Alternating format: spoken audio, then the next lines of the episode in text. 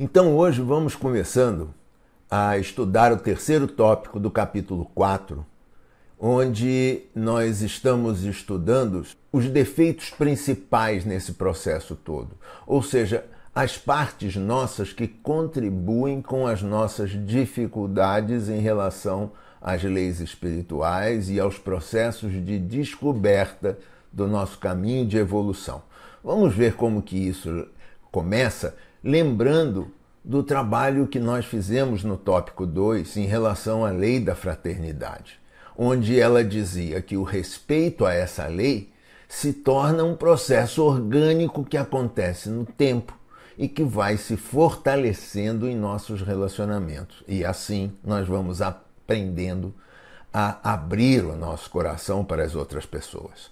E isso é a essência da lei da fraternidade mas ela nos oferece muitas coisas, como nós vimos no outro, no módulo anterior, no, no tópico anterior. Ela nos ensina a, a um aprendizado de compartilhamento. Ela nos ajuda a nos fortalecer a compartilhar as nossas dificuldades com as outras pessoas. Ela nos ajuda a desenvolver uma tolerância às críticas que eu recebo das outras pessoas. É como se essa lei também, de alguma maneira, me ajudasse a desenvolver mais fraternidade, mais humildade, mais desapego das coisas do meu ego, das coisas de mim mesmo. E eu faço isso com maior destreza e também desenvolver uma adequação melhor à realidade imediata na qual eu vivo. Que realidade é essa? A minha realidade interna, eu, e também a, a realidade externa dos outros que estão à minha volta.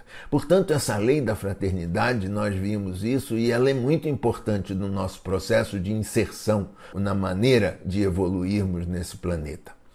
E então nós vimos também no tópico 2 que essa lei ela era constantemente violada quando nós tínhamos dificuldades que nos separavam entre coragem e covardia, entre orgulho e dependência, entre vício e virtude. E todas essas dificuldades nos levavam a uma compulsão, uma parte nossa que diz assim: não há possibilidade de ser feliz se não for na solidão, porque as outras pessoas me incomodam e nesse lugar eu violo a lei espiritual. Então, foi isso que nós vimos no tópico anterior. E agora, o guia nos leva, nos envolve em um processo onde nós vamos entender melhor o que, que acontece conosco nessas situações, nesses erros que fazem com que nós achemos que esta compulsão é a única saída que temos. Para começar, nós vamos olhar inicialmente para uma maneira de estarmos no mundo que é uma maneira obstinada. Nós vamos começar a olhar para a nossa obstinação. O que é essa obstinação? É o uso da nossa intenção para realizar a vontade do ego, dessa parte nossa pequena que quer tudo para nós mesmos sem se importar com as consequências e com os danos que sejam causados nas outras pessoas. E nem mesmo comigo mesmo. Ou seja, é como se essa minha vontade obstinada, ela pouco se importasse com os outros e também comigo mesmo. É como se ela fosse o reino da minha vida. E, portanto, é um estado errado, é um estado de cegueira, é um estado de imaturidade onde nós não percebemos que estamos indo contra a lei espiritual.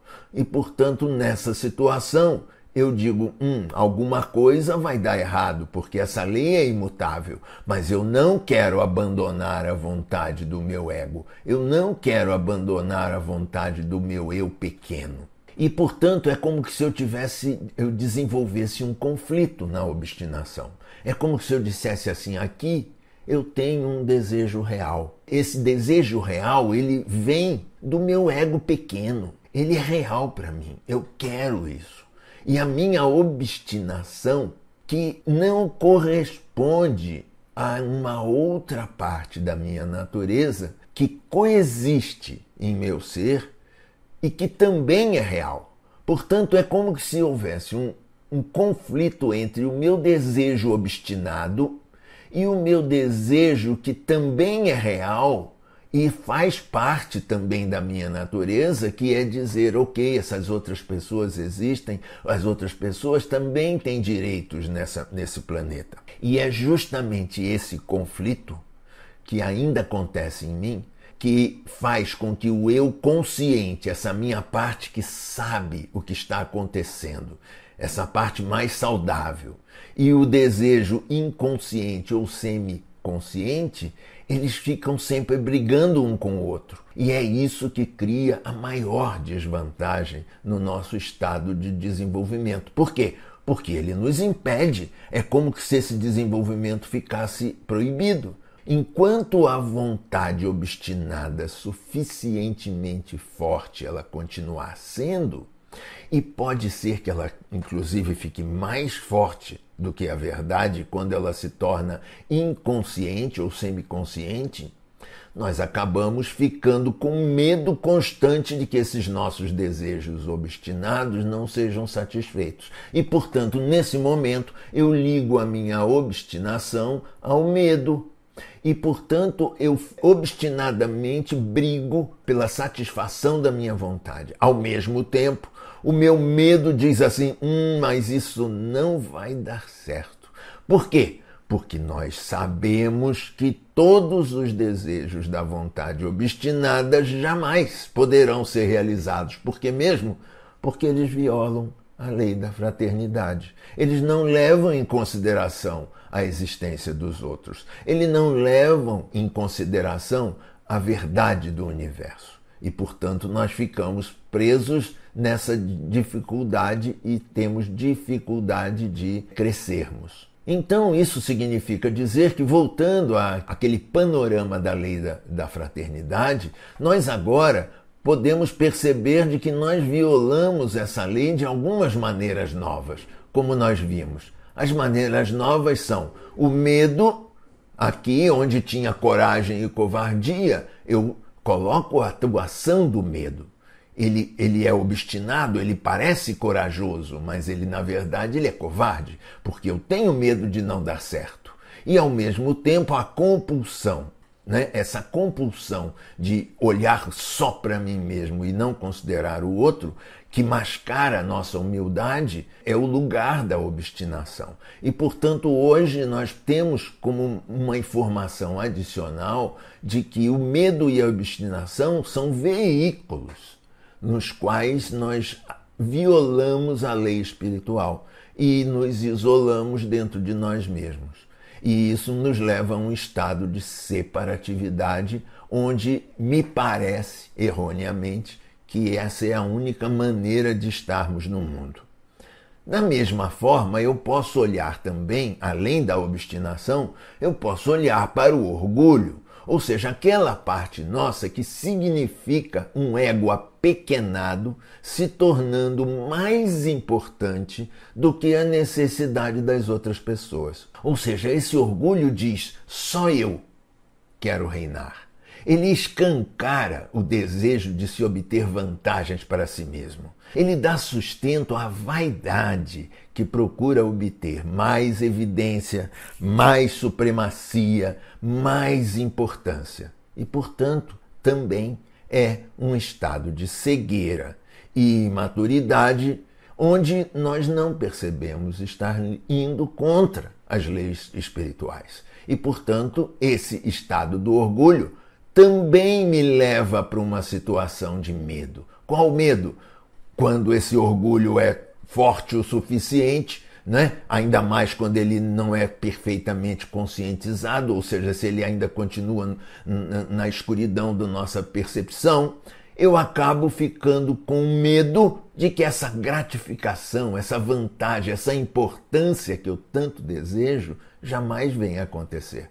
E por que, que eu faço isso? Ora, porque uma parte minha, aquela parte do conflito que sabe que existe uma outra instância em mim mesmo, sabe que sem eu desistir de colocar o meu eu, esse meu eu pequeno, acima de todos os outros, os desejos do orgulho jamais poderão ser realizados. Por quê?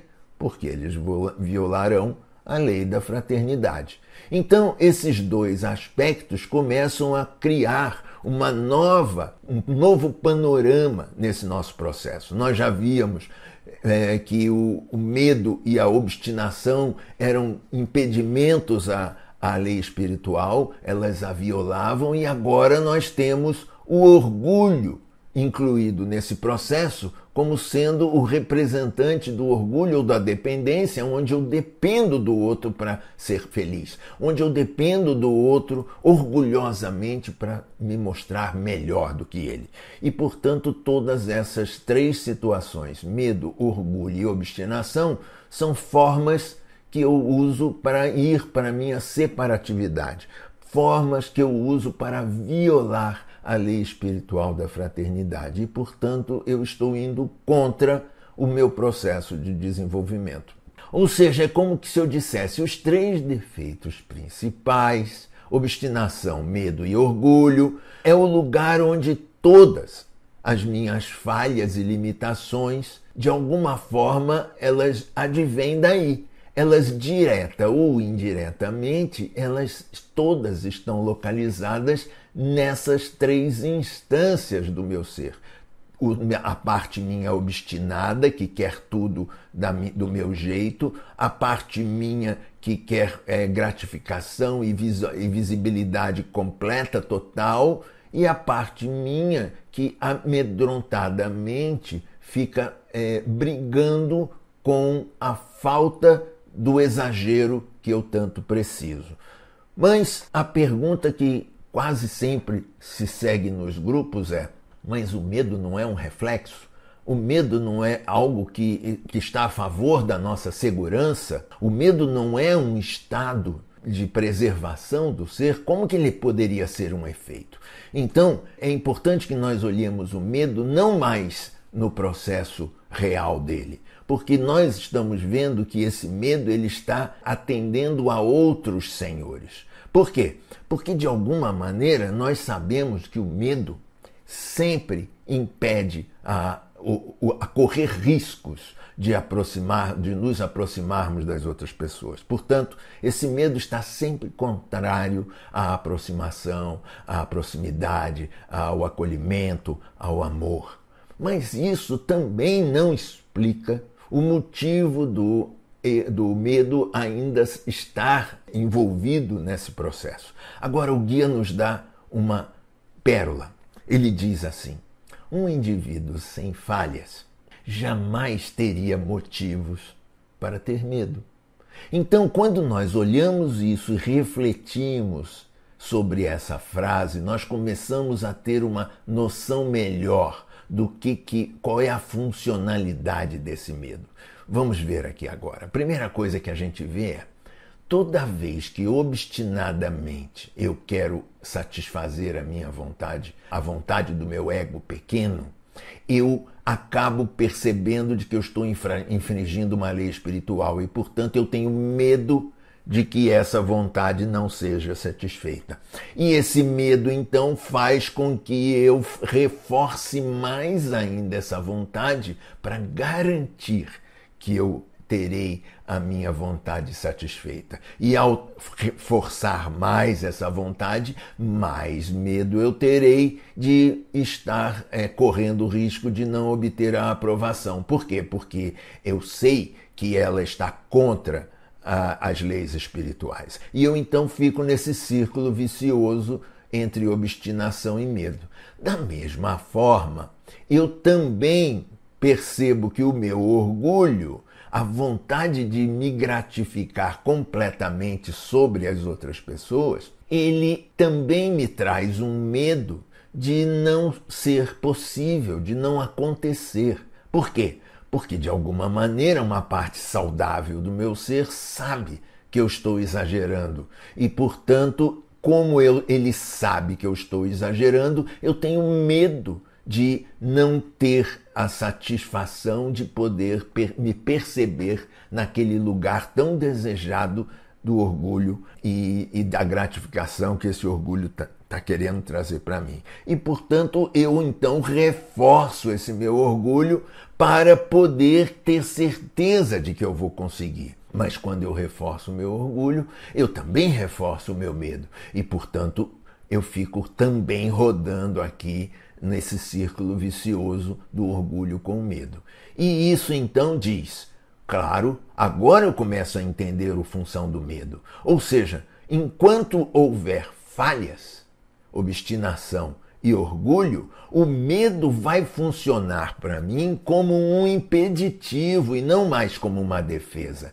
Ele vai funcionar para mim como um fator de separação das outras pessoas, fator de separação do meu processo evolutivo. E, portanto, esse agora eu começo a entender que o medo perdeu a função a função orgânica dele para estar satisfazendo a dois outros senhores, a obstinação e o orgulho. E é por isso, então, que essa, tríade cria o nosso mal. E eu, então, queria assim mostrar para vocês como se fosse um tripé, onde a obstinação, o medo e o orgulho formam as bases desse tripé. E o, o ápice desse tripé o lugar onde isso se encontra é todo o mal que nós podemos estar em contato dentro do nosso ser. É a representação completa do mal, é a somatória maior de todas as minhas dificuldades.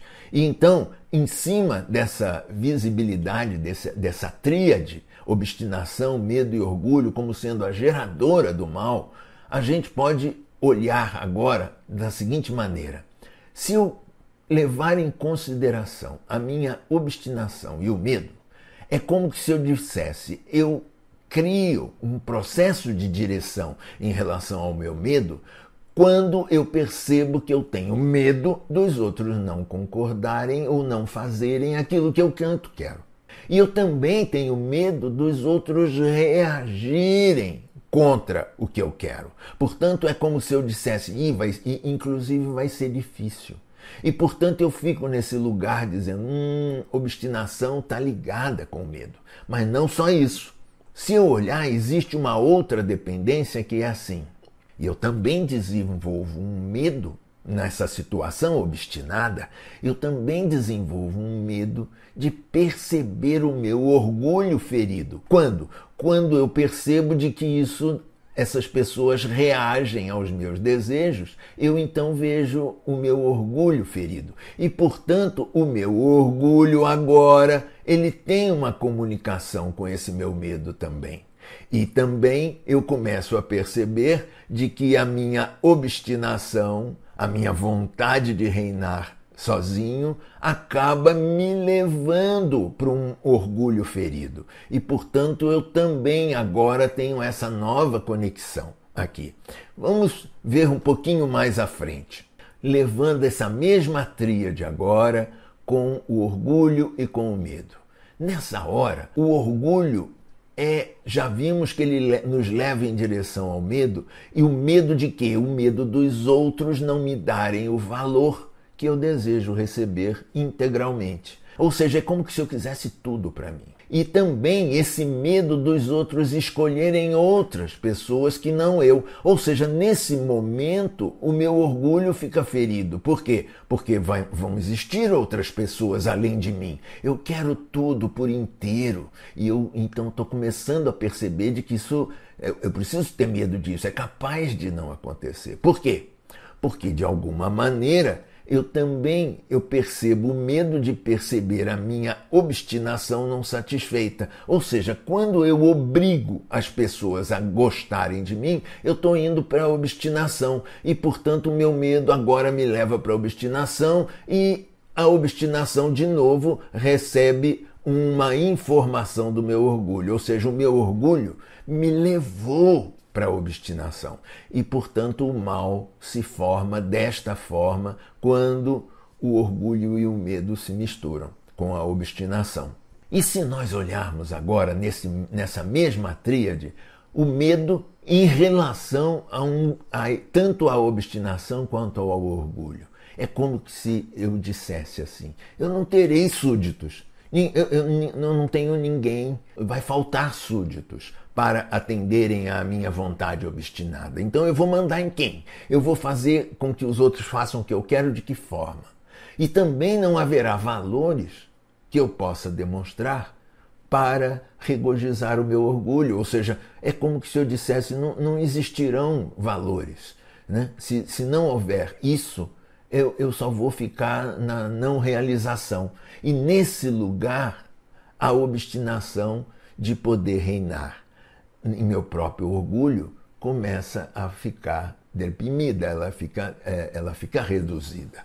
E, portanto, agora, além das conexões que nós já vimos anteriormente entre a obstinação e o medo, e entre o orgulho e o medo, existe agora uma relação de vai e volta entre orgulho e obstinação. Ou seja, a obstinação dificulta o orgulho e o orgulho impede a obstinação.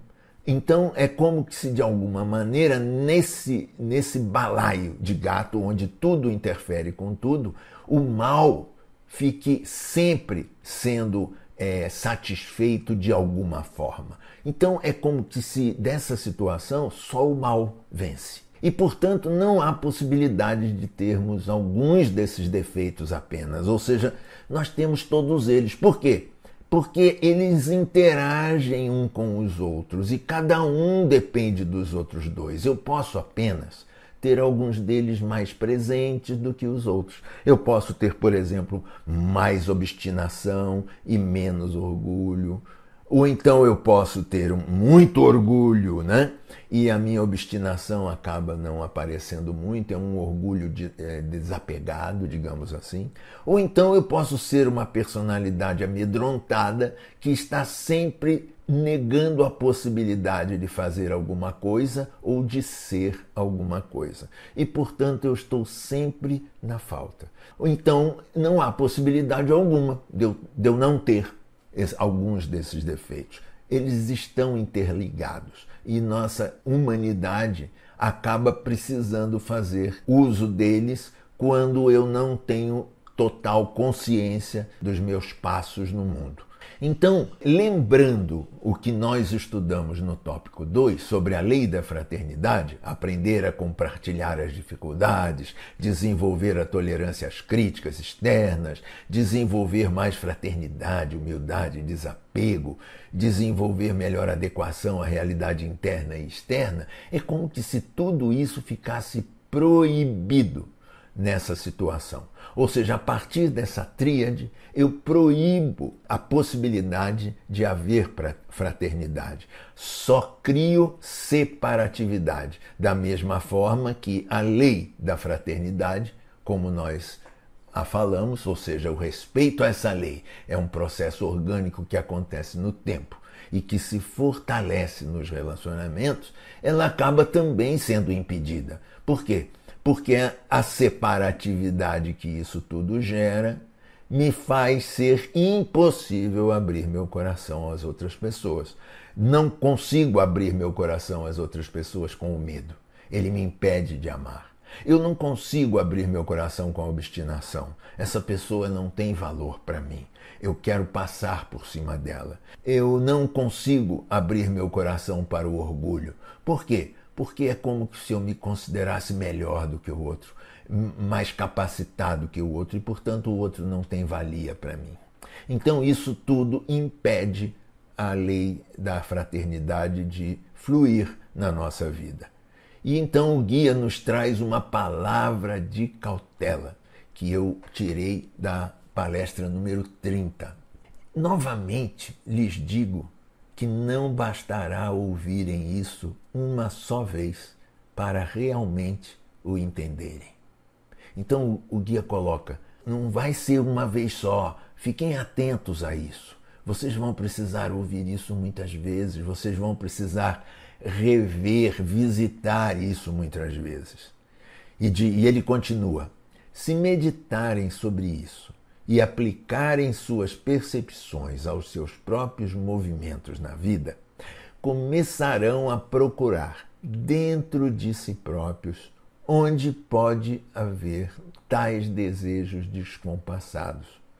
Verão com que o medo automaticamente decorrerá daqueles desejos que estejam baseados na obstinação e no orgulho. Ou seja, o que o guia diz é: toda vez que existir obstinação e orgulho, haverá medo. E, portanto, volta-se àquele balaio de gato que nós vimos anteriormente. Assim, darão um passo adiante nos degraus em direção à evolução.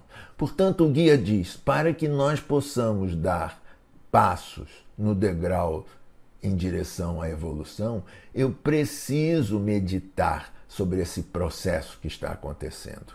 E nesse lugar, então, eu gostaria de propor um novo exercício para vocês, que nós vamos inclusive melhorar um pouco no próximo tópico, no quarto e último tópico desse capítulo 4. Ele diz assim: se nós verificarmos as nossas reações emocionais que acontecem no nosso dia a dia, vai ficar cada vez mais fácil investigar onde que o medo, que a obstinação e o orgulho estão presentes. Então, o que, que ele nos pede aqui? Ele nos pede um exercício de ficar atentos às nossas reações emocionais, que acontecem no nosso dia a dia, muitas vezes, muitas delas, e perceber como que o medo contribui nessa reação, como que a obstinação, como que a vontade forte demais está acontecendo nessa situação, como que o meu orgulho, como que eu estou querendo ser melhor do que alguém está acontecendo aqui. E, portanto, ele faz duas sugestões. Em que medida essas três situações estão acontecendo? Eu, eu tenho mais medo do que obstinação?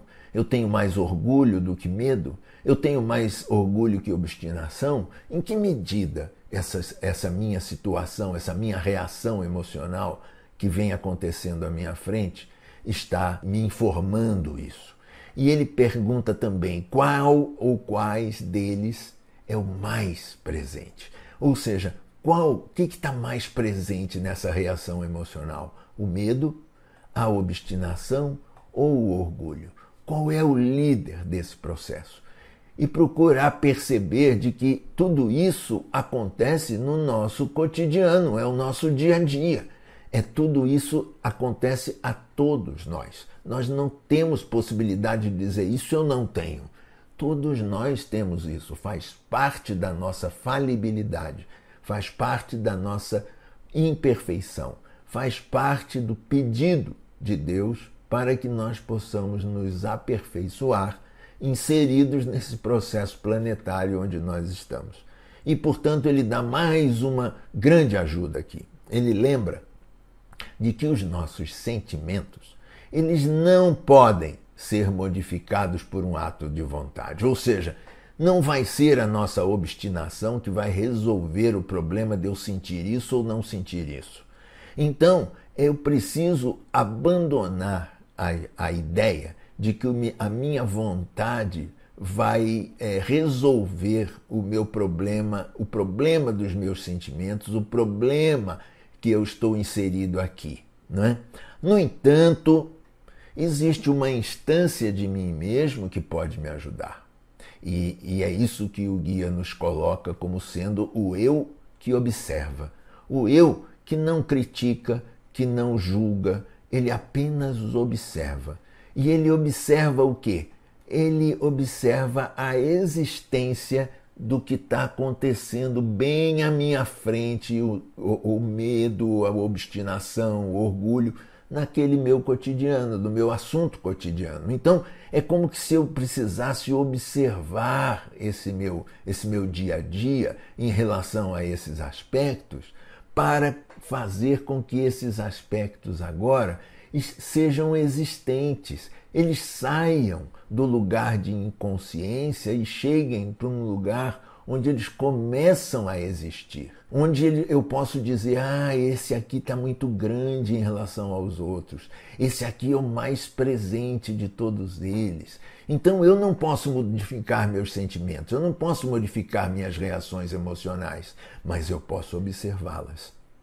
E ao observá-las, elas deixam de ser inconscientes, elas agora têm existência e posso trazer consciência do dano que elas causam. Causam a quem? Causam a mim, causam às outras pessoas, causam às nossas relações, causam ao meu mundo e na minha inserção nesse meu mundo. E portanto eu gostaria de terminar esse aspecto de hoje, né, do terceiro tópico, falando sobre aquele texto novamente do guia. E eu vou ler para vocês novamente. Novamente lhes digo que não bastará ouvirem isso uma só vez para realmente o entenderem.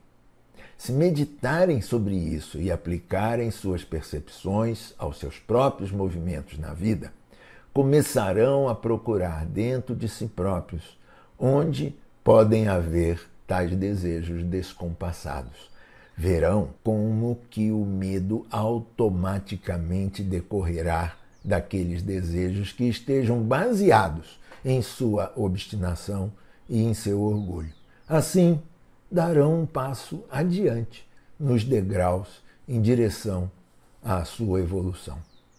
Esse texto foi tirado da palestra do Guia do Pathway de número 30, embora o tópico desse capítulo 4, no tópico 3 desse capítulo 4, tenha sido retirado da palestra 27 do Guia do Pathway. Então eu gostaria que vocês não perdessem de vista esse exercício, essa proposta que o guia coloca. Nós vamos desenvolvê-lo melhor no próximo tópico, no último tópico desse capítulo. Mas eu acho que seria bastante interessante vocês fazerem esse exercício usando toda a vontade que vocês puderem dispor para isso, no sentido não da, da obstinação, mas no sentido de um livre-arbítrio, de tomar a decisão por livre-arbítrio de ouvir essa palavra de cautela. E quem sabe vocês podem descobrir coisas muito interessantes em relação a vocês.